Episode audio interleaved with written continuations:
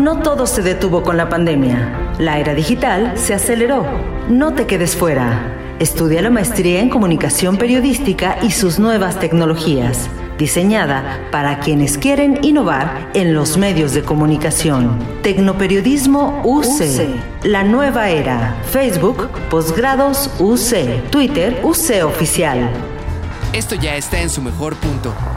Sírvete y disfruta de este delicioso borboteo con Ale Ballina. Solo en UC Radio.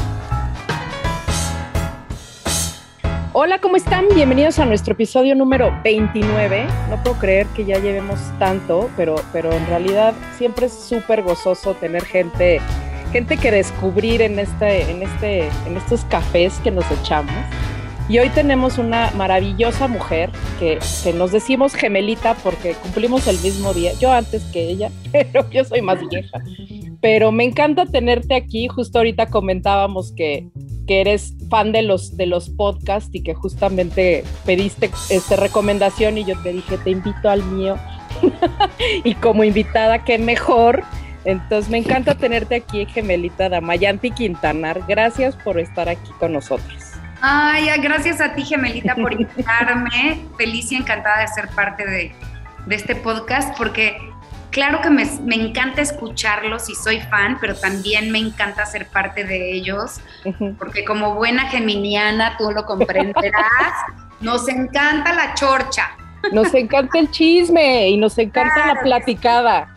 Entonces, pues qué mejor que una plática de café, que justo así surgió este podcast y que el borboteo justamente es ese momento donde el café está haciendo ebullición y donde es como lo más sabroso de una, de una plática y el momento más rico del, de, de, cuando se está preparando un café. Entonces, mi, prim mi, primera pregunta siempre para empezar esta charla, aunque no estemos físicamente juntas y no estemos tomándonos un café, pero siempre mi primera pregunta es, ¿te gusta el café? Me encanta. Me encanta el café, pero no tengo ese grado de adicción de la banda que neta no puede eh, vivir sin su café. O sea, yo okay. sí puedo vivir con el café, pero, pero me encanta. O sea, y disfruto mucho un buen café. Y mi marido, él sí es adicto, entonces este, tenemos cualquier cantidad de tipos de café en la casa, casi siempre en grano, okay. porque nos gusta el ritual de molerlo. Uh -huh y de hacerlo en la cafetera, generalmente la Vialetti. Ajá. Pero también nos gusta de pronto la prensita francesa. Y también tenemos este, la maquinita esta que hace la lechita espumosa. Para ah, que... yo quiero eso. Está buenísimo para hacer un buen cappuccino. Claro. Entonces sí me gusta el café porque si no, no tendría tanta... Tanto gadget. Exacto, tanto gadget para que, para que quede rico, ¿no? Este... Y esto que, sí, Sí, sí, sí. Eso que me gusta probar además de diferentes. O sea, si eres, digamos que es un poco por acompañamiento a, al adicto de la familia, ¿no? Pero sí. cuando tú dices me encanta, ¿qué es lo que te gusta del café? Ay, pues obviamente a veces creo que tiene más que ver como con esto, como con el ritual y como la sensación que te genera. Ajá. Eh, el rico cafecito, o sea, como la atmósfera que te da o con lo que te conecta emocionalmente. Ya sabes que todos tenemos como comfort food o como Ajá. cosas así que te conectan, como a mí las quesadillas, por ejemplo. okay. O sea, que me conectan con algo rico, o sea, y claro, después mi hermana y yo lo platicábamos y era como de, pues es que mi mamá siempre nos hacía quesadillas. Claro. Este, hasta la fecha sigue haciendo. Y yo, o sea, un día de pandemia de ansiedad, me comí cinco quesadillas así, tortilla de harina y queso, ya sabes. Sí, sí, pues sí, esas son sí. las que me gustan porque me dan como eso, eso me genera el café también, como, como algo rico, como poético, como okay. profundo, como filósofo, como te, te, da este mood y de el ritual mañanero del café, me encanta. O Ajá. después de comer, hoy que comí con mi familia que estoy aquí en Aguascalientes, acabando de comer un cafecito, sí, un cafecito, sí, buscamos sí. otro ratito en la plática. Eso. Sí. Es como, como esta parte justo que dices, ¿no? O sea, ¿en qué momento crees que es que se, está, se instauró en ti lo poético y lo, y lo ritual del café? O sea, ¿ubicas algún momento como las quesadillas de tu mamá, por ejemplo? No tengo ubicado cuándo, pero sí tengo ubicado eh, que cuando voy a dar función tiene que haber café. Es como parte del ritual de la función. O sea, antes de llegar, también quizá antes de ensayar. Ok. Eh, no solo teatro, sino también en otros proyectos. Ahí sí diario tomo café. Este, y, me acuerdo mucho que cuando hice el gesticulador en, en el Foro Cultural Chapultepec, ahí me dije a mí misma, estoy tomando muchísimo café. O sea, ya no me tomaba una taza al día, me tomaba tres. Ajá, eh, tengo muy ubicado esa época en donde se me salió un poquito de control y dije es demasiado café, que fue ahí en esas funciones. ¿Y lo sentías, o sea, físicamente, o por qué decías es demasiado café? Porque, porque pues, soy súper controladora en ese tipo de cosas. ok. Entonces, eh, es como, sé muy bien si es una taza, y, o sea, lo tenía como muy registrado y empecé en una época como de observar más lo que comía. Ok. Me, acuerdo que fui a un médico que me dijo, vas a dejar los lácteos un mes, que también me costó muchísimo trabajo. Ay, sí, pues las quesadillas. Las quesadillas, te estoy diciendo. Oye. y, eh, y empecé, empecé a observar mucho mi alimentación y me di cuenta que estaba tomando más café del debido. Ok. Y, y que la recomendación era de, tómate una cucharadita de miel en vez del café. Ok, ajá, como para subir un poco la... Ajá. Sí, sí, y este, ahí estaba como ya... Yo creo que sí, yo creo que se me instaló ya no tan chica, o sea, no era algo que hacía para ir a la escuela jamás. Sí. Eh, durante la carrera de actuación, cuando pasé a tercer año, o sea, primero y segundo, mi, íbamos mi genera bueno, mi grupo el A y el B de Casa Azul íbamos en la tarde, ¿no? Entrábamos en la tarde y salíamos como a las 10 de la noche. O sea, actuación, la clase de actuación es de 7 a 10 de la noche, todos los días. Sí, sí, sí. Este, pero cuando pasamos a tercer, que era padrísimo, era padrísimo ir a la escuela en los sí. Este, y cuando pasé a ter, pasamos a tercero nos pusieron en la mañana. Ay, y caballero nos ponía a meditar en la mañana. así Todos dormidos. Cabeceando. Pero yo además de todo, este, empecé a trabajar de bartender en el colmillo porque, porque, se me acabó la beca que me daba mi papá para pagarme todo en la escuela y yo tenía que completar, ¿no? Entonces ahí lo que sucedió fue que pues acababa, o sea, trabajaba de jueves, jueves, viernes y sábado. Y los jueves pues salía en la madrugada, 4 de la mañana, y entraba a la escuela muy temprano, no me acuerdo, con tu 8 de la mañana. Entonces, ahí sí me acuerdo que era un café cargadísimo para, para, llegar a la clase, porque además ahora la primer clase era la de actuación. Entonces, claro. Sí, no, no podías estar. Sí, sí, sí, sí, sí. Pero está padre porque justo el, bueno, lo, lo, hemos hablado siempre con nuestras 23 este, ya cafés que nos hemos echado con, con, nuestros invitados. Es padrísimo cómo cada uno le da esta carga justo de ritual o de, o de gusto o de no gusto, porque también ha habido gente que dice, no, a mí no me gusta, pero siempre hay este como ritual y me gusta que lo que comentas tú es que o lo usas para como pues, para subir la adrenalina y la cafeína en, general, pero también como parte de este ritual, o sea, sí, cuando decías esta parte poética y filosófica y luego lo asocias con el dar función o preparar un personaje, hay una cosa ahí como medio, ¿no? Eh, siempre yo, yo, lo digo y tú lo, lo compartirás, que el momento en donde se inaugura un libreto es con la primera marcha de café. ¿No? O sea, siempre hay esta cosa en donde todo, todo libreto que se respete y todo libreto exacto, o ya de plano así la, la, taza, sí, total. Pero justo me imagino así cuando lo, lo, lo enuncias, digo, qué padre, o sea, sí te imagino así como sentada con tu libreto, con tu guion y este, trabajando el personaje con tu cafecito, ¿no? Como en este ritual porque lo o sea, es como la preparación y la inspiración perfecta de sentarte con tu café. ¿Cuántos no hemos tomado fotos de claro. y café? ¿no? o sea, es que es delicioso. es parte de, ¿no? Y también yo supongo que es esta cosa como muchos lo, lo, lo, han compartido aquí, como este primer traguito, así como el apapacho por dentro, que pues a fin de cuentas te dispones a disfrutar, ¿no? Te dispones a... Ahora, hay una cosa increíble del café que habla de la personalidad. Sí, totalmente. ¿Cómo lo tomas? ¿Negro? Sí, sí, sí. Con, o te gusta cappuccino o te gusta latte, o sea, por ejemplo, a mí me gusta el café negro, pero también disfruto de un buen cappuccino. Latte ya es demasiada leche. Ok.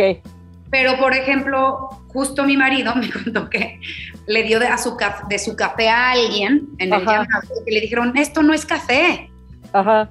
Tiene un chingo de leche. Entonces, sí, ves que hay dichos, ¿no? Como de cómo te gusta, pues cómo tomas el café. Ajá, eh, sí, sí. Tomas la vida, como tomas el café caliente, sí, sí. oscuro, fuerte, suavecito, ¿no? Este, ¿tú cómo lo tomas, Ale? Me vas a entrevistar, Tommy. Yo sí soy como tu marido, soy súper fresa y soy de leche, así. Es, fresa, almendra y Yo soy más ruda. todo más. Más ruda. Pero e, ese primer traguito, así, el primer sorbito, es, es ah, o sea, sí me lleva un... Es amor. Sí, o sea, es una cosa rica, ¿no? Como el primer trago de cerveza.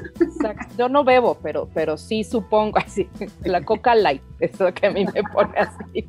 Como tu primer trago de Coca Light. Exacto, mi primer trago de Coca Light. Pero sí, es muy chistoso porque justo, digo, el podcast un poco surgió de eso, o sea, de decir, a ver, ¿qué tal, cómo es la gente, no? O sea, algo que todo el mundo tiene acceso a y que todo el mundo lo, lo tiene o no dentro de su ritual siempre hay un ritual de alguna, de una u otra manera, ¿no? Entonces habla mucho, como dices, no tanto de cómo tomas la vida, sino también de, habla mucho de quién, de, aquí lo hemos descubierto así, y ahorita ya te estoy develando el truco, pero es lo que te apasiona tiene hasta cierto punto mucha relación, ¿no? Con, con el cómo apropias el café a tu vida, ¿no?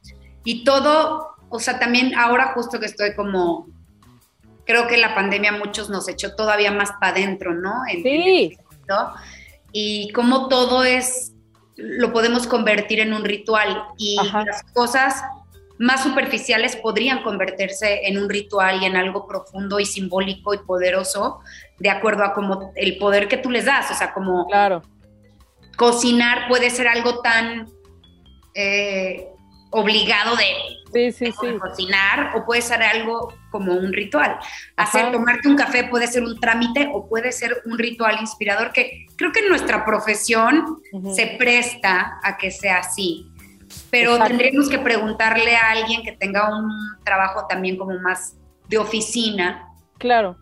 ¿Qué le significa, no? Es, eso sería... Escucha los otros 28 capítulos. Lo haré, lo haré, lo haré porque ya sabes que soy fan de los, de los podcasts. Bueno, me lleva esto a mi siguiente pregunta, que ya has dado varias pistas y seguramente mucha gente de la que nos está escuchando te conoce, pero la segunda pregunta es, ¿a qué te dedicas? Iba a decir, hacerle a la mamada. No, no. También es parte de cómo uno define y sí, ¿no? No, no, no. Este, al revés, me lo tomo muy en serio y luego es muy intenso lo que hago. Soy sí. Ajá. Me encanta eh, interpretar personajes, contar historias, este. Y sí me lo tomo muy en serio porque me gusta jugar y los juegos también sé hay que jugarlos en serio, si no, ¿para qué? ¿no? Este, me gusta observar la vida, Ale, muchísimo. Y creo que soy, o sea, al observar te das cuenta como de las cosas que le pasan a los demás, de cómo reaccionan, de cómo operan. Otra de las cosas de las que soy fan últimamente es de los realities. Ajá. Que me gusta ver la vulnerabilidad del ser humano. Ajá. Por más que tengan una cámara enfrente, se les sale su verdadero yo. Y como el, chiste de los realities es que los pongan vulnerables o los pongan en circunstancias incómodas o límites donde va a salir quién es esa persona, pues me gusta verlo, me gusta eso porque es muy interesante.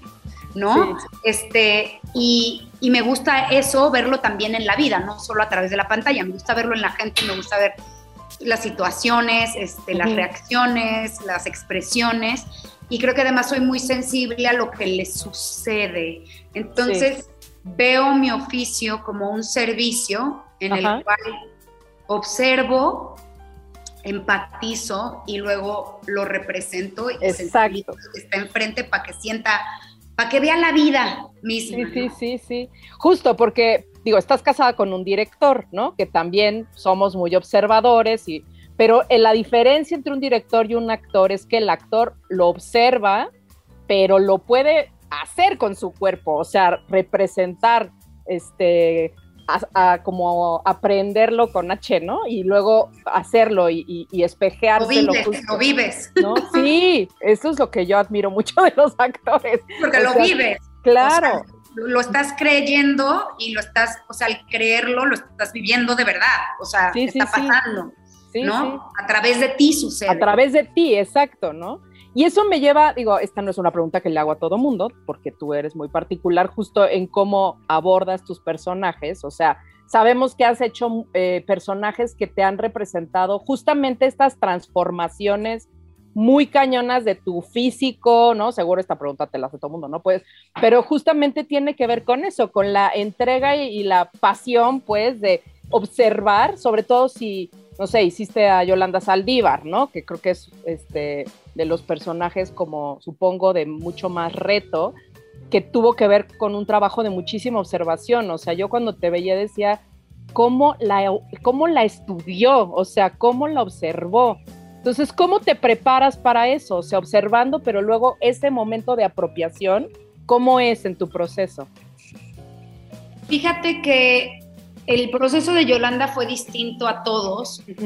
En, el o sea, tenía más particularidades en el sentido de que estaba interpretando a una mujer que sí existe y tenía referencias de cómo habla, cómo se mueve, cómo son sus expresiones, muy pocas, porque hay muy poco de Yolanda y sobre todo hay muy poco de Yolanda antes de matar a Selena, que es lo que a mí me interesaba, ¿no? Es como de que quiero saber quién era esta mujer antes de matar a Selena cuáles eran sus sueños, cómo fue su infancia, o sea, yo tenía todas esas preguntas. Sí, sí, sí, sí.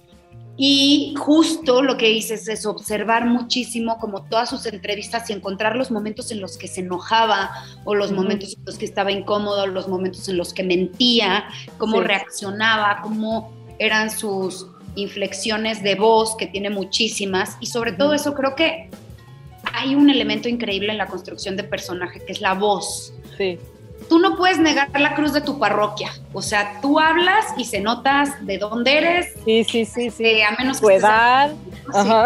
totalmente, ¿no? Tus creencias, si eres una tía, si eres muy jovial, o sea, en qué crees, ¿no? Este, y en el caso de Yolanda, pues era muy particular su forma de hablar, porque ella, aunque nació en Estados Unidos y, naturalmente ella pensaba en inglés, es hija de padres mexicanos muy, muy humildes, por eso era muy bonita escucharla hablar el mexicano, como decía, Naiden en vez de nadie. Sí, sí. Este, ¿Verdad? Eh, Abraham, don Abraham en vez de Abraham, este, salud en vez de salud. O sea, muchas palabritas que tú sabes que vienen de un este, nivel socioeconómico en México. ¿no?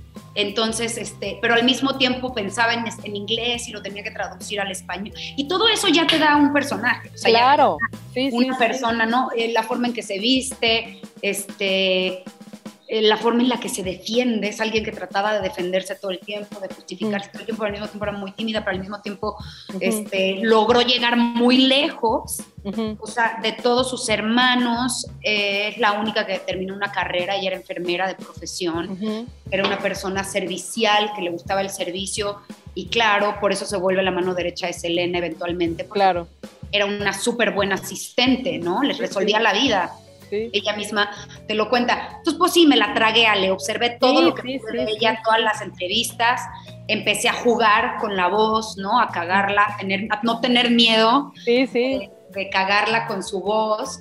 Y, este, y, su, y su corporalidad, obviamente, pues no solo era observarla, pero cuando yo transformé mi cuerpo, naturalmente entendí. Claro lo que era habitar un cuerpo como el de ella. Claro, claro. Mucho más peso, eh, eh, eres más lento, este, eh, pues te mueves distinto, ves distinto, o sea, te cambié, cambié, todo mi cuerpo sí, sí, al mismo tiempo el trato que la sociedad me daba cuando yo cambié, o sea, lo relacionaba todo el tiempo, pensaba en, wow, esta mujer vivió toda su vida así, yo estoy viviendo un pedacito. Claro.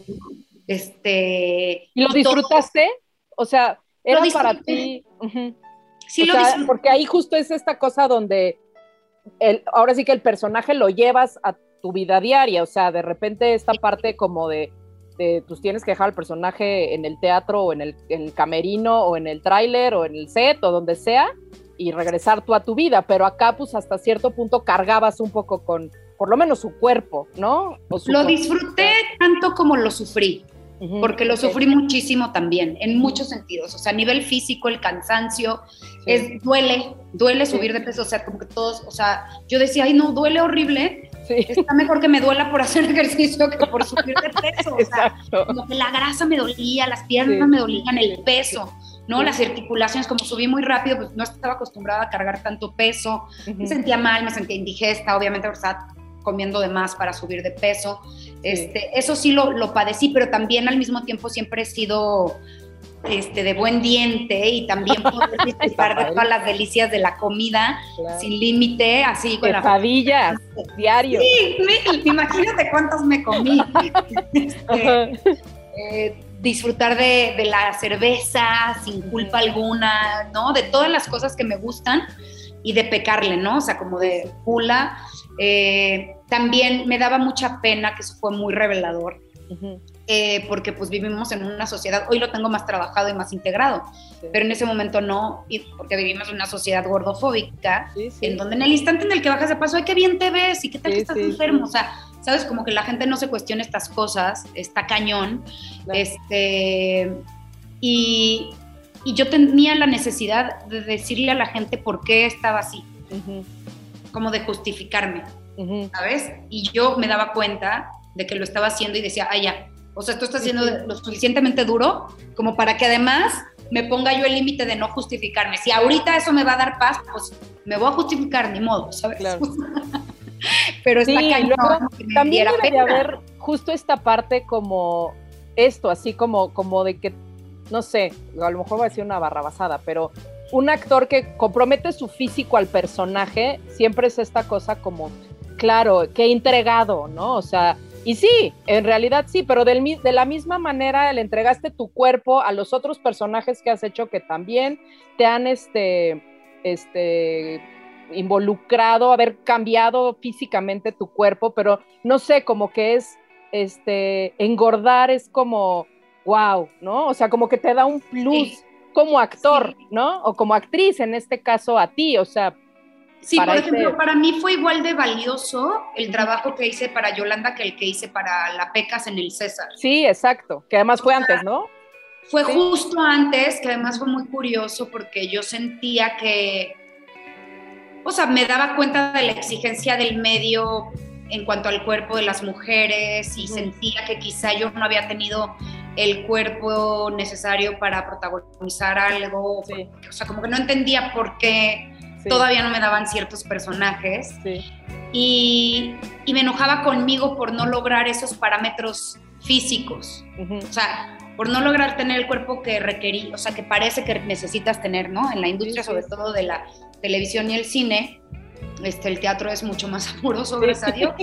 este, pero yo sentía eso y no lo lograba y de pronto llega un personaje que me escriben a mí, que me encanta y que entonces me fue muy fácil. No te, o sea, sí requería muchos sacrificios, pero entonces sí tuve la fuerza de voluntad porque se trataba de la construcción de un personaje, porque era por una razón que sí valía la pena, que era voy a interpretar esta boxeadora este, y, y, entonces sí, entrenaba tres horas al día, transformé mi cuerpo también impresionante y aprendí a boxear, o sea, aprendí una disciplina completamente distinta que nunca había tenido un acercamiento a ella.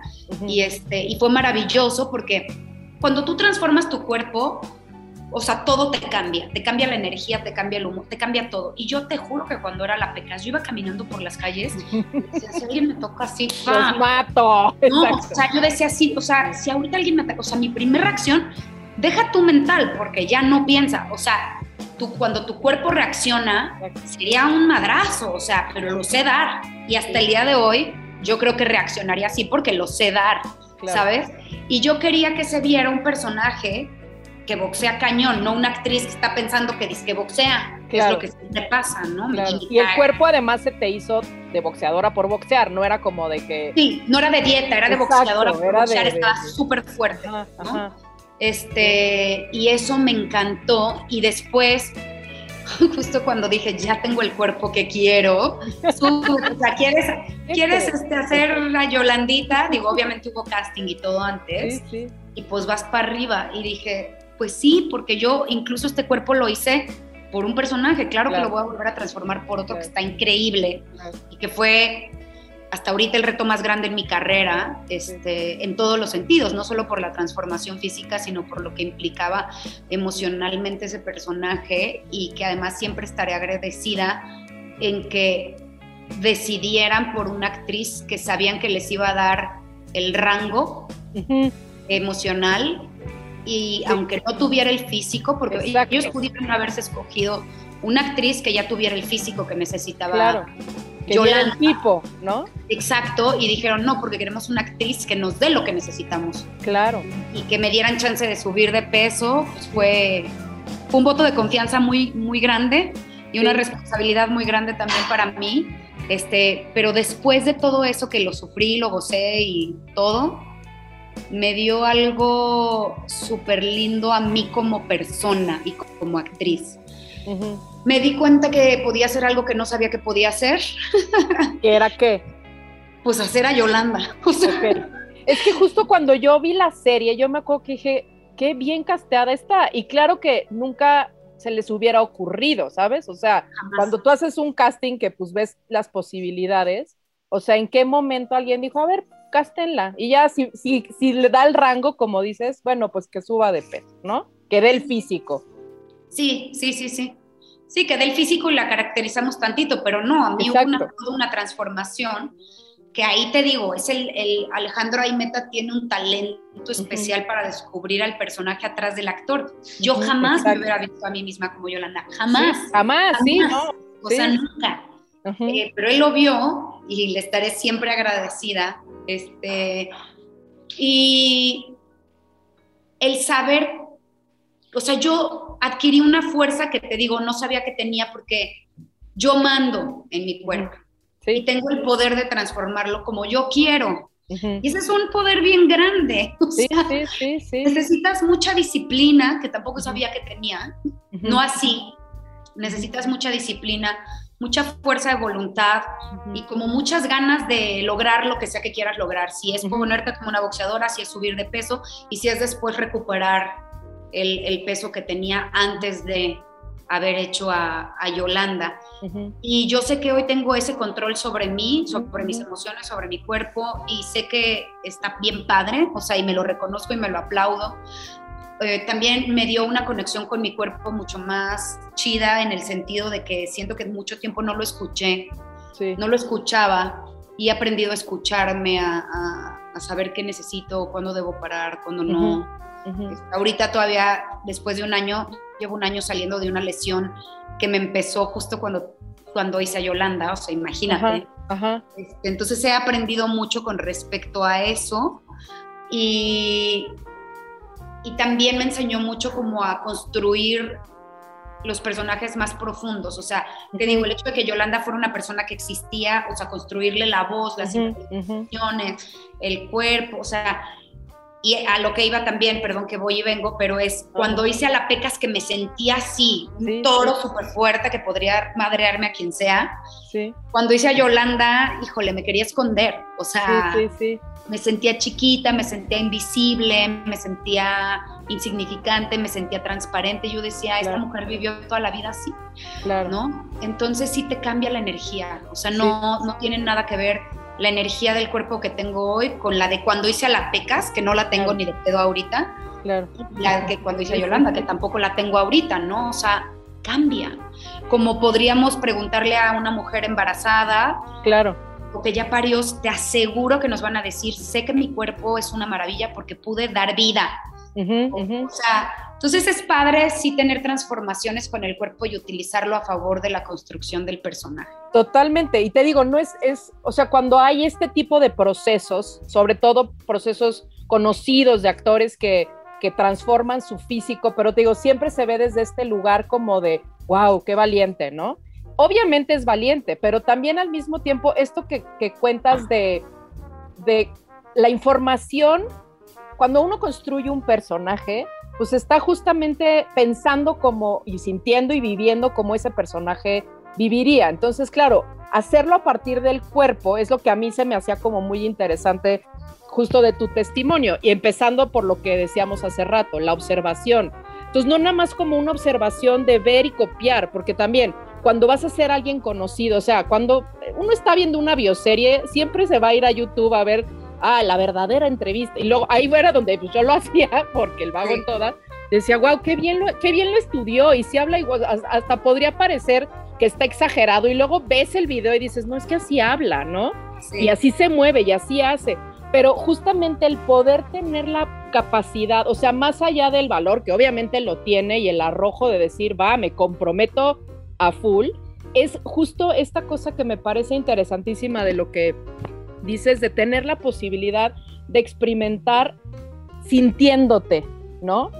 Porque ahí realmente estás agarrando al personaje y haciendo lo tuyo, no estás actuando. O sea, actuando es haciendo como qué, ¿no? O sí, sea, el cuerpo es una maravilla. O sea, yo siempre agradezco mis años de la carrera, que me acuerdo de un ejercicio que nos puso una vez Claudia Ríos, que era bueno, ya sabes, caminamos por el espacio y ahora todos vamos a caminar como fulanito. Y claro. pesadísimo porque todos tenemos unas cosas corporales muy cañonas, o sea, el que camina con, ¿sabes? Con el cuello hacia adelante, el que camina con el pechito como que la va a armar de pedo todo el tiempo, el que camina como que se esconde, el que camina rápido, el que camina lento, o sea, ¿no? Entonces, sí es bien importante construir desde lo físico. No importa que no subas y bajes de peso, que este personaje no requiera eso. Exacto. Pero siempre hay un chingo de cosas que le puedes meter a la construcción de tu personaje de acuerdo a quién es y que te va a dar al espectador consciente o inconscientemente. Claro. Porque a veces como espectadores no estudiamos ni analizamos todo, simplemente te da esa sensación. Sí, sí, sí. Pero le vas a dar al espectador la información que necesita sobre tu personaje. Claro, justo ahorita me, acordé de una anécdota cuando yo dirigí La Dalia Negra, que había un personaje que era un detective, que había eh, la versión joven y la versión grande. La versión joven era Eric Heiser y la versión de viejo era Fernando Luján. Y una vez yo trabajando con Eric, este, me decía que él había oído, fue muy chistoso porque él decía, yo una vez oí una entrevista a Fernando Luján en donde él decía que él para construir a sus personajes se salía a caminar y que lo primero que encontraba era cómo caminaba su personaje. Entonces Eric secretamente copiaba cómo caminaba Luján. Y una vez que los pusimos en un, en un ensayo juntos, justamente para llegar a ciertos acuerdos del personaje, de cómo era de joven, y, o sea, entre entre los tres, ¿no? Este, decía, dijo Fernando, es que yo la verdad suelo este, construir a los personajes caminando y me parece muy curioso porque tú has caminas igual que yo, y entonces ahí ya le develamos el truco, ¿no? Qué chido. ¿Tú tienes algún truco así? O sea, ¿cómo, digo, seguramente, digo, nos acabas de contar dos casos este, diferentes, pero en personajes que, o sea, lo que tienes de principio es el texto, ¿tienes algún, alguna manera o algún ritual justo de cómo empezarlo a abordar? O, bueno, obviamente depende del personaje, pero sí, algo Sí, sí, hay cosas que siempre hago y hay cosas que no, hay, cosas que son muy intuitivas. Por ejemplo, ahorita que hablabas de lo de salir a caminar, me acordé de... Eh, el primer, o sea, cuando yo iba en tercer año de la carrera, me hablaron para una audición para la única novela que he hecho en mi vida, que se llamó Los Plateados, que era de Telemundo de, Argos. Ah, y ese personaje era, el personaje se llamaba Toñito, era un niño que toda su vida se había hecho pasar por niña, porque era una novela de época y él era ella era hija, ella, ella, ella era hija de patrón de, la hacienda con la empleada doméstica y por eso ella lo hacía pasar por hijo varón porque este hacendado nunca había tenido hijo. Ok. Y entonces, cuando me fui a la audición, eh, me fui caminando de mi casa a Casa Azul, fue en Casa Azul. En la Casa Azul que yo me tocaba a la, Condesa. La Está buena. la, Casa Azul. La Casa Azul, exacto. Entonces me fui caminando y yo dije, yo sé muy bien, o sea, en mi cabeza yo decía, yo sé muy bien, creo que soy bastante varonil, yo según en mi cabeza, este, me voy a vestir de niño para irme al casting y me voy a ir caminando.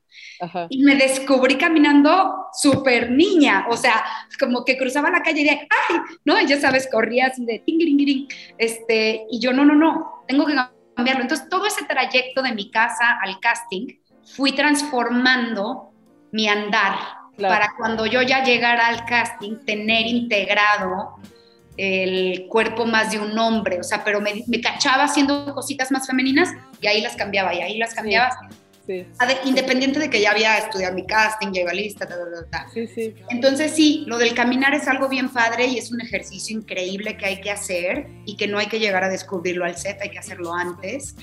este, pero sí tengo en cuanto al ritual, sí, mi primera herramienta es totalmente el guion, ¿no? O sea, ¿quién es esta persona? ¿Cuántos años tiene? ¿De dónde viene? En el sentido de clase social, es de provincia, es de esta ciudad en la que vive, miente, no miente. Ese es un dato que me encanta saber. Personas que mienten todo el tiempo. O sea, la muchacha que limpia, que es el sí, Sí, sí, sí. La muchacha limpia miente todo el tiempo porque, pues, sí. tiene que, ¿no? Sí. Este. Em, y muy a pesar de ella, ¿no? Muy a pesar de ella, pero miente, es un personaje que miente. Eh, también está chido entender las razones por las cuales Exacto, porque miente. Eh, este, qué quiere, tiene, cuál es su objetivo principal en la vida, cuál es su motor. El motor de Rosa es su hijo, es que sobreviva su hijo por sobre todas las cosas, es lo único que tiene en la mente, o sea, por eso hace todo lo que hace. Entonces, sí, definitivamente el guion es mi herramienta número uno. Y eh, me gusta mucho el trabajo con eh, directores, amo el trabajo creativo con directores que después se le suma este vestuario y se le suma maquillaje y peinado y después llegas al set y ya está toda la atmósfera, o sea, me gusta el trabajo en equipo y soy muy propositiva siempre. Entonces, eh, no sé, el toque de rosa de rascarse acá en el cuello. Sí, sí, sí le da ansiedad, cuando hay algo que está sucio, cuando se pone nerviosa, ¿no? Que todos tenemos de pronto uno que otro toque, otros mucho más marcados, este, o sea, sí tengo todos estos elementos que, que algunos surgen de manera intuitiva, otros vienen de mi escuela, que yo siempre lo digo, estudien, chavos, estudien, o sea, es una maravilla la escuela, es increíble. Este, y cuando ya somos actores que estamos en activo, también hay que seguir estudiando, porque hay tanto por aprender y perfeccionar que pues, es un regalote. Pero sí, así lo abordo, Ale, generalmente, pero me clavo en todo. Y se nota, porque te digo, a mí lo que me gusta mucho de lo que te he visto es eso, que digo, a lo mejor yo porque lo veo, porque sé cómo es un proceso, ¿no? O sea, esto que te pregunto, pues lo puedo intuir, ¿no?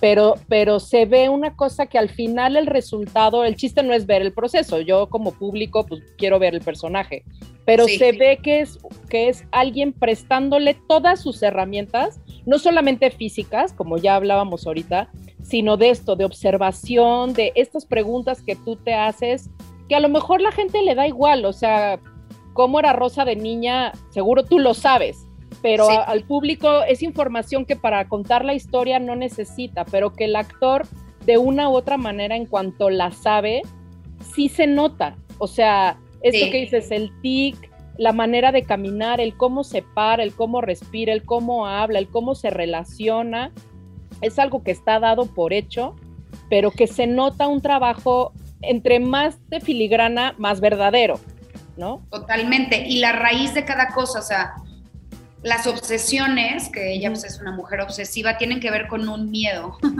Sí, totalmente. Entonces, el sentir que puedes controlar algo te da paz, ¿no? Sí. O sea, yo, si yo puedo controlar esto, todo va a estar bien. No es cierto, pero es una sensación que tenemos o tienen las personas obsesivas en mayor o menor medida. ¿No? Es como de, hay gente que dice, dice, si no está todo limpio no puedo estudiar, si mi cama no está tendida no me puedo dormir, o sea, y te habla de la persona, o sea, cuáles son tus obsesiones, cuáles son tus miedos, por qué.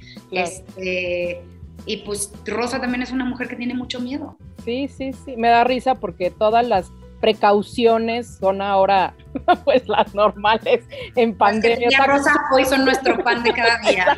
Le pone el, el bocas y tú es así de bien, bien, bien con ella, ¿no? Oye, ¿y en qué momento descubres que quieres hacer esto por el resto de tu vida? O sea, y creo que esta es una pregunta que amo hacerle a los actores y de ahí, de, esas de esa pregunta surge justamente la pregunta de este podcast. Porque casi siempre la respuesta, digo, no te estoy condicionando la respuesta, pero hay un momento en donde el actor en potencia siente la ficción y dice, ¿qué es esto? O sea, si es un momento de enamoramiento, o sea, de decir, wow, o sea, lo ubicas tú en tu historia.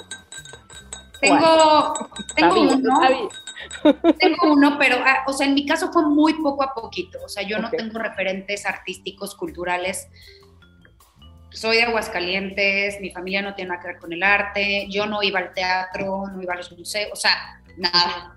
Eh, yo nadaba, mi vida era el ejercicio, etcétera. Entonces, eh, cuando pasó la prepa, eh, bueno, para esto, se los voy a resumir rápidamente.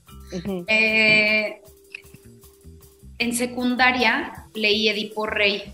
fue de los pocos libros que leí porque me daba huevo a leer. Sí leía, pero me daba huevo. Porque somos genios, distraemos. Sí, distracción. si me agarras, si me lo he hecho, pero si no me agarraste en las 10 primeras páginas, me perdí. Pues sí. Entonces, eh, leí Edipo Rey, me fascinó y nos llevaron eh, a, ver teatro escolar. Okay. La obra era Antígona, era Antígona de Jana Nui y la dirigía Sandra Félix, que yo no tenía ni idea de quién era. En, en, Aguascalientes, en Aguascalientes un montaje que dirigieron, eh, que, montaron en San Cayetano, cuando todavía existía San Cayetano. Y llegamos, yo dije, a mí no me gusta el teatro. Nos llevaron a la escuela, y, pero yo dije, qué chido, vamos todos en el camión, porque desmadrosa siempre sí, Sí, sí. Entonces íbamos en el camión todos, ¡ah! Insoportables éramos, o sea, secundaria, insoportables, pobres maestros, este, pobres, neta. Entonces ya llegamos al teatro oscuro y de repente empieza la obra y el escenario era giratorio. Y todos los actores estaban congelados y yo así de, ¿qué es esto? O sea, que, o sea, ahí me, me despertó un algo. Y de repente empieza a hablar Antígona, o sea, se descongela Antígona y empieza a hablar. Y todos los actores iban en coturnos menos Antígona. Y yo decía, yo quiero ser ella. O sea, sentí un algo, pero ya, X se olvidó. Y decía, claro, yo decía que no me gusta el teatro porque nunca había ido. Claro, no sabías qué era, exacto. idea. Y en la prepa me convencen mis amigas de entrar al teatro juntas y yo por social, por echar madre, dije que sí. Y la maestra era Antígona. Y yo ¡Wow! Es Antígona! Y, me quedé los tres años, los tres años haciendo teatro, o sea, estuve en todas las obras, fui la más feliz, pero no sabía si era buena. Yo era una fui muy, muy, muy, muy insegura durante muchos años de mi vida y pues ahí claramente es una edad además bien difícil y era muy insegura, no sabía si era buena o no era buena. Se acaba la prepa y le digo a mi papá que me quiero venir a México, bueno, ir a México a estudiar comunicación, pero yo en realidad lo que quería era ir a ver qué onda con la actuación, si se podía, si no se podía. No tenía ningún referente, sabía que, que no quería, este, o sea, que pues no quería ser como mi maestra en el sentido de... de vivir sufriendo económicamente o así, o sea, yo sabía que eso sí no lo quería, ¿no? Y ese era mi referente en cuanto al teatro en Aguascalientes, pero quería ir a ver qué pedo en México. Y fui, este, hice un semestre de comunicación y, vi que sí se podía, como que vi que sí había posibilidad de la actuación. Mm. Y que la carrera me gustaba, pero no me apasionaba, entonces fui a que me leyeran las cartas. y la brujita me dijo, tú eres, o sea, no, vas, eres actriz, o sea, tu camino está por ahí. Y fue la que me terminó de dar el empujoncito para poder hablar con mi papá y decirle, quiero estudiar la carrera de actuación. Y así fue. Entonces me regreso a México, hago un semestre más de talleres y luego hago el examen de actuación en otro lugar que gracias a Dios no me aceptaron, porque entonces busqué Casa Azul y en Casa Azul me quedé. Entonces, uno de mis momentos mágicos musicales fue al entrar a, O sea, fue, ves que en Casa Azul es audición, si pasas propedéutico, si pasas carrera. Sí. Y como que por primera vez en toda mi vida me sentí buena en algo. Ok. Nunca había sentido que fuera buena para nada, o sea, y a lo mejor puede sonar un comentario raro, pero dije, "Para, aquí sí puedo, Sí. aquí, sí- aquí sí, Sí. aquí sí me siento como en mi elemento, ¿sabes? Como... Pero el momento de amor donde dices, quiero hacer esto toda mi vida, fue porque en segundo año de la carrera fui a hacer un casting y me quedé en un cortometraje del IMCINE que se llamó La Nao de China, que dirigió Patricia Arriaga Jordán y que actuaba Emilio Echevarría. Y es un cortometraje precioso, este, que si no lo han visto, véanlo, dura 10 minutitos. Está- y entonces yo estaba sentada con ropa interior roja, todo mi cuerpo y mi piel pintada de rojo, Ajá. sentadita, hace un frío de la chingada, y volteé a ver todas las cámaras, las luces, el crew, y dije, quiero hacer esto toda mi vida. Sí, Ese sí, es el sí. momento que tú me preguntas. Sí, sí, sí.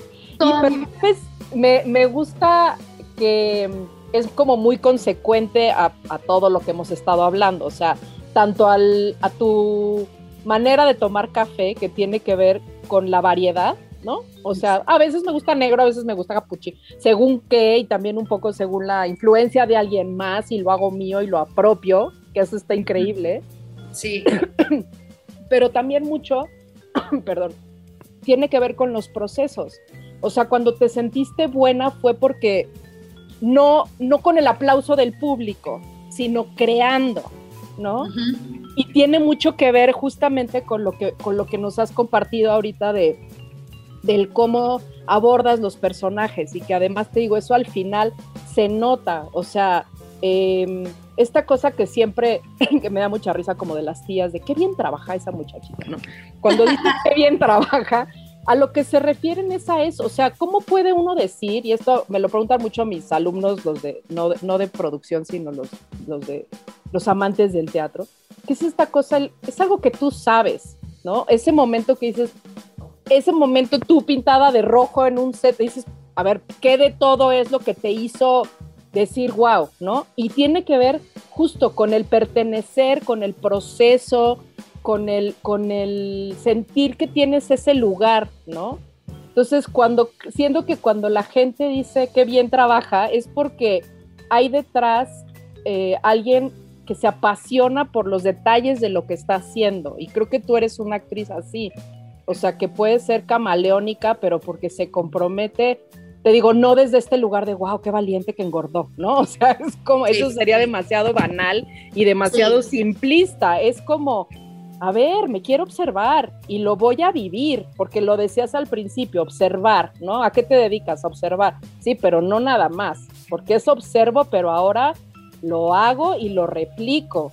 Entonces, Sí. muchísimo más comprometido, o sea, digo, no estoy demeritando el trabajo de un director para nada, pero el director puede decir, a ver, ahora este para acá, a ver, ahora esto, a ver, ahora te llevo ahí, te empujo ahí, pero el actor sí realmente le presta su herramienta al personaje, ¿no? sí, porque tu mente sabe que es ficción, pero tu cuerpo no. Y eso Sí. es, es muy fuerte porque especialmente cuando hacía las escenas de Yolanda, las de la camioneta, físicamente, o sea, yo llegaba a mi casa y de, ya sabes, baño, incienso, ¿no? Sí. Como tratar de explicarle a todo mi ser que no, que ya, sí. que ese agobio y ese miedo y ese soponcio, que o sea, sí, pero- sí, pero yo sí. lo sentía en la boca del estómago, sentía como el, ¿sabes? Como el, como cuando estás como muy mal, como muy, mucho miedo, o sea, como que mi cuerpo temblaba Sí, sí. y de acostarme y de ponerme las manitas y de respirar y como de explicar, o sea, como de tratar de llevarlo a otro estado porque habían sido muchas horas de un estado muy alterado emocionalmente. Eh, y en ese sentido, pues yo sí creo que somos servidores, o sea, que somos ¿Cómo magos. le haces? Ahora sí que hablando de rituales, ¿cómo Sí. te desprendes de eso? Porque efectivamente, entre más lo sientas tuyo y, el, y lo hagas verdadero, pues implica, pues sí sentirlo y replicarlo. Y, o sea, yo siempre, eso es otra cosa que admiro muchísimo los actores, o sea, cómo salen de X obra así súper intensa en donde dejan todo y lo replican noche tras noche en el caso del teatro, por ejemplo, o esto que compartes de tienes que llegar a una escena en donde tú la preparas y sabes desde el día anterior qué va y qué vas a tener que llegar a sentir, pero ¿cómo haces ese off? Porque lo tienes que hacer, ¿no? Sí, yo creo que mira, también con el tiempo, con, los años, empiezas a, como a controlar o a entender mejor tu aparato en todos los sentidos. O sea, ¿qué necesito yo para estar en esa frecuencia? Yo no puedo estar, los días que tengo escenas así de tremendas, no puedo llegar a echar el desmadre que he hecho generalmente, en el sentido de, eh, no, y la broma y el piquete de ombligo y tal. Llego mucho más concentrada, más seria, como en un mood mucho más tranquilo. Tengo música que me conecta emocionalmente. Todos sabemos que la música tiene el poder de meternos en cierta vibración. Música que te conecte con lo que vayas a sentir en ese momento. Si necesitas llevarte los audífonos al set. Si tienes muchas lágrimas, pues estar súper bien hidratado, ¿no? O sea, es básico porque literal son lágrimas, es agua. Y y sí, como pues estar en ese mood todo el tiempo, imágenes, a mí también me sirven mucho las imágenes, este, y hago una mezcla de, de cosas, de lo que, o sea, como que hay gente que es como de que, ¿cuál técnica? Pues no te sé decir cuál, o sea, es una método. que sí, que, que, me funciona y que lo he descubierto. Luego, o sea, en algún momento de mi vida me funcionaba mucho ya no lo hago porque creo que ya no necesito eso, pero si lo llegara a necesitar, pues tener la confianza de decirle al director también, con tu, a mí me serviría de pronto correr, okay. agitarme, en, en, en, un set no puedes ponerte a correr, pero salto, salto, salto, salto, salto, salto. Peter Brook tenía un ejercicio que hacía con sus actores de ponerlos a saltar, saltar, saltar, saltar, así, llevarlos un agotamiento físico y ahí la escena o ahí los rompía, porque cuando te cansas físicamente, como que rompes barreras emocionales de cierta forma, que te ayudan, o, o sea, como a, como a estar, ¿no? En, la emoción también, o sea, como que tienes que ir descubriendo qué es lo que a ti te funciona. A mí me costó mucho trabajo, sí, librarme de Yolis, o sea, no fue solamente esos meses de rodaje o esas 14 semanas de rodaje, o sea, sí tuve que hacer mucho trabajo después como de desprendimiento y hubo un momento en donde yo decía, ya quiero recuperar mi cuerpo porque para mí era parte del desprenderme del, del personaje y creo que por eso fui también tan disciplinada con la dieta para ya, ¿no? Acabar, acabar por fin con eso, o sea, sí tenía una urgencia de ya, acabar con Yolanda, pero hoy a la distancia debo confesar que creo que me sanó de muchas cosas interpretar ese personaje. O sea, yo entendía muy bien el rechazo, el deseo de pertenecer, el deseo de ser aceptada, el deseo de tener un lugar y que te dijeran que no. Ok, sí. Ese dolor lo entendía muy bien, lo, lo viví, lo he vivido y creo que al interpretarla ella deposité todo eso ahí. Claro, claro. Y hoy no me siento así, ¿sabes? Qué padre, sí, hoy sí, no, Hoy no siento una necesidad de pertenecer, ni de ser aceptada, ni de ser reconocida. Hoy no, hoy no la siento. Sí, sí, sí. hoy sé, hoy sé lo que tengo, lo que soy, lo que traigo a la mesa y lo que no. Pues, modo, ¿no? Es lo que hay. Sí, sí, Pero me, me ayudó mucho en eso, Yolanda claro, porque al final de cuentas te, identificas con el personaje y, y, eso es entre, bueno, no sé si sea más fácil, a lo mejor justo no, es más difícil, como prestarle tu emoción y tu vivencia al, al personaje, ¿no? Como para justo hacerlo más verdadero. Pero pues qué padre que sea, te sirva eso, o sea, como para entenderlo a fondo, saber qué caminos puedes llegar a tener si esto progresa más, ¿no? Y poderlo soltar, o sea, ¿no? Sí, Sí, y, lo mismo con Rosa, o sea, yo entiendo el agobio de no tener el dinero para...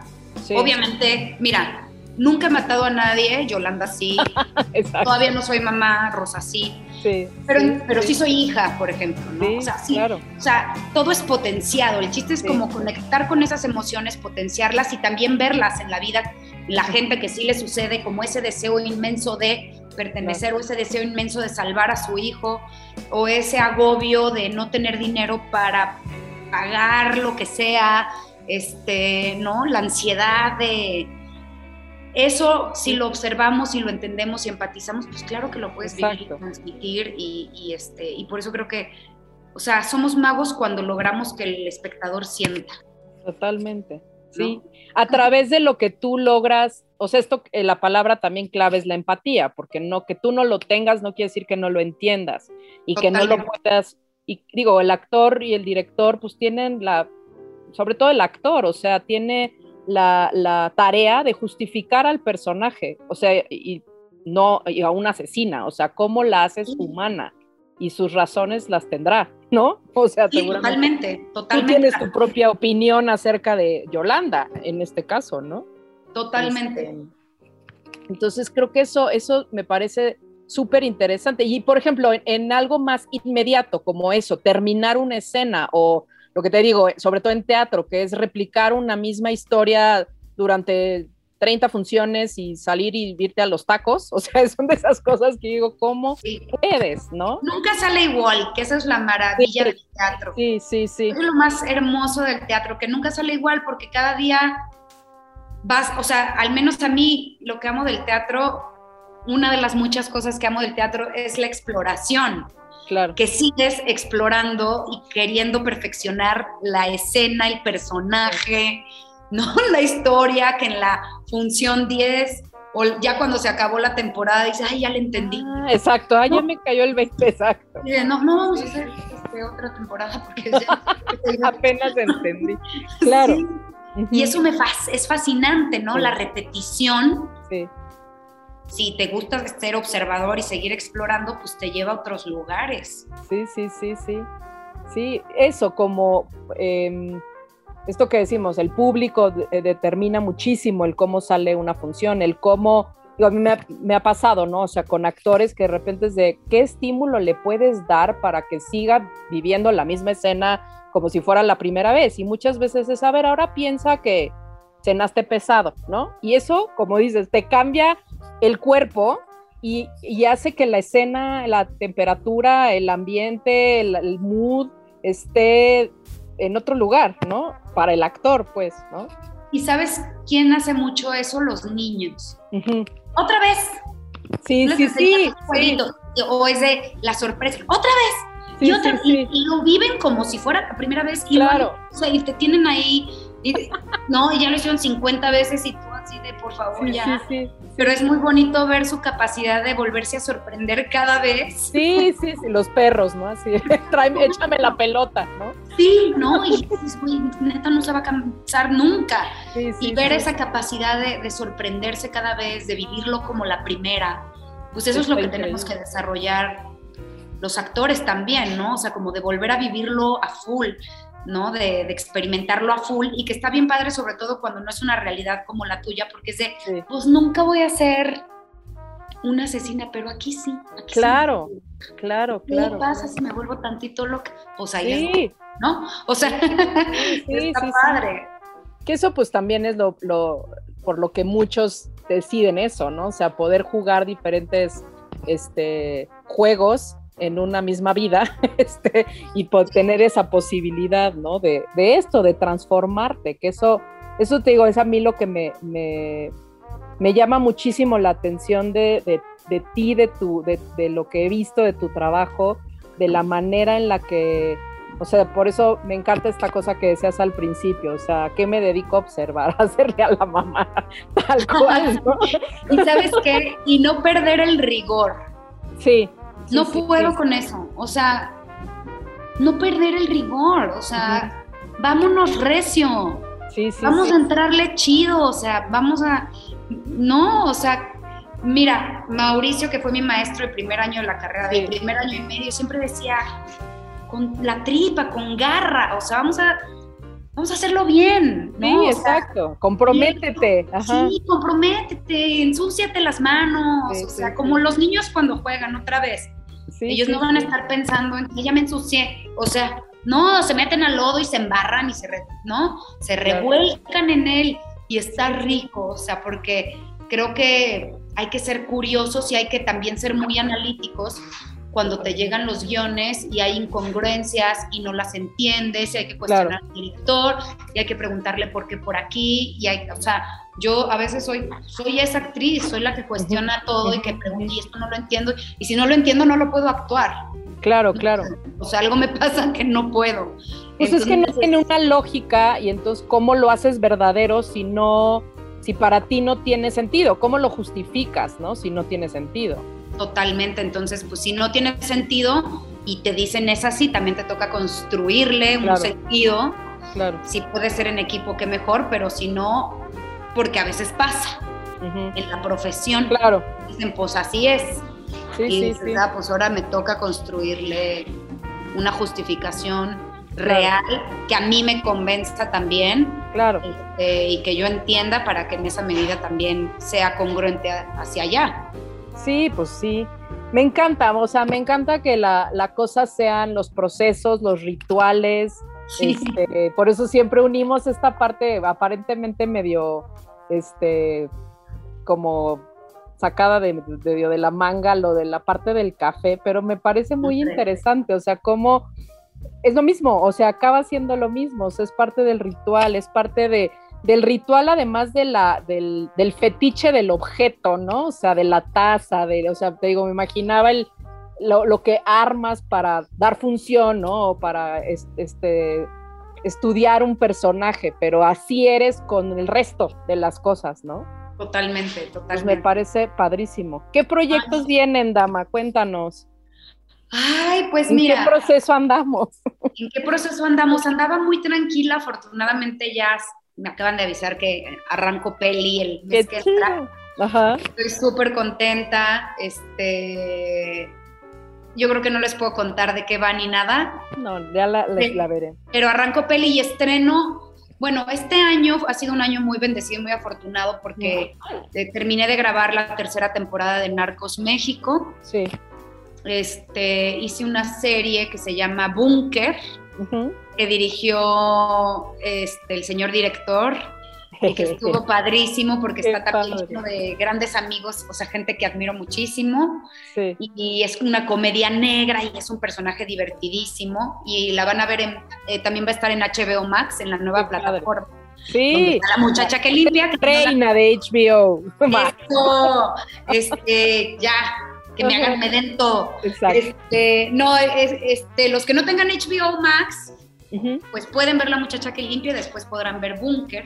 Sí. Y además el gran contenido que tiene, que la neta sí está bien chido. Sí, está padre. Está bien chido y ahorita hay grandes descuentos además. Este, y hice una serie para Sony que se llama Comando Implacable o algo así.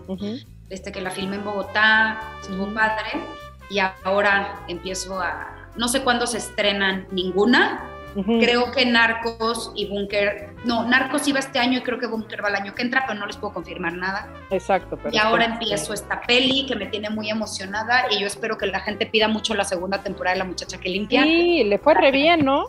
Pues sí le está yendo muy bien y sí le están pidiendo mucho, entonces ojalá porque eso me dicen, como me quedé picado, me quedé con ganas de ver, qué va a pasar. Qué va a pasar, ajá. Y es un gran personaje, o sea, creo que sí es una, buena premisa y es un gran, gran personaje. ¿Dónde te podemos seguir justo para ver estrenos y, cosas? Pues mira, yo soy mucho de Instagram, es la red social que más uso. Soy arroba dama amad. Muy bien, ahí te, ahí te, ahí pueden escribirme, espiarme, estoquearme. Este, estoquearme y enterarse de todo lo que viene y, me va a dar mucho gusto leerlos y recibirlos por ahí. Sí, por favor. Y bueno, acá este mi anuncio parroquial es, si quieren ser parte de las grabaciones, hoy nuestro público estuvo un poco calladito, no nos paraba la boca a nosotras. Pero bueno, si quieren ser ah. parte, de, parte de las grabaciones, síganos en nuestras redes, que son arroba borboteo podcast y en UC Radio MX. Acuérdense que tenemos un borboteo que básicamente es develar a un personaje este, diferente.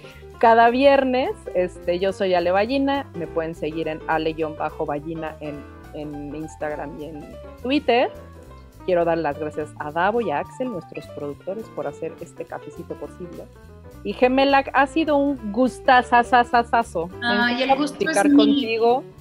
Gracias por, por dejarte seducir por este podcast. Este. Oye, me los voy a dar ahora, todo. bueno, no todos, pero voy a dar, a ver, a ver, ¿quién quiero escuchar? Exacto. Tenemos muchas, han sido muy divertido los diferentes perfiles, este, y a mí pues me encanta esto, de velar personajes y preguntarles por qué les apasiona lo que hacen. Ay, qué padre.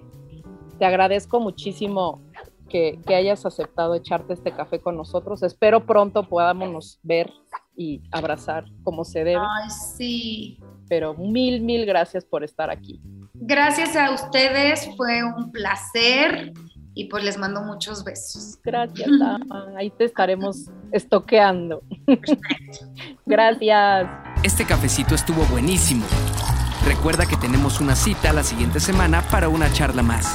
Encuentra más Borboteo en nuestro Instagram, arroba Borboteo Podcast. Esta fue una producción de UC Radio.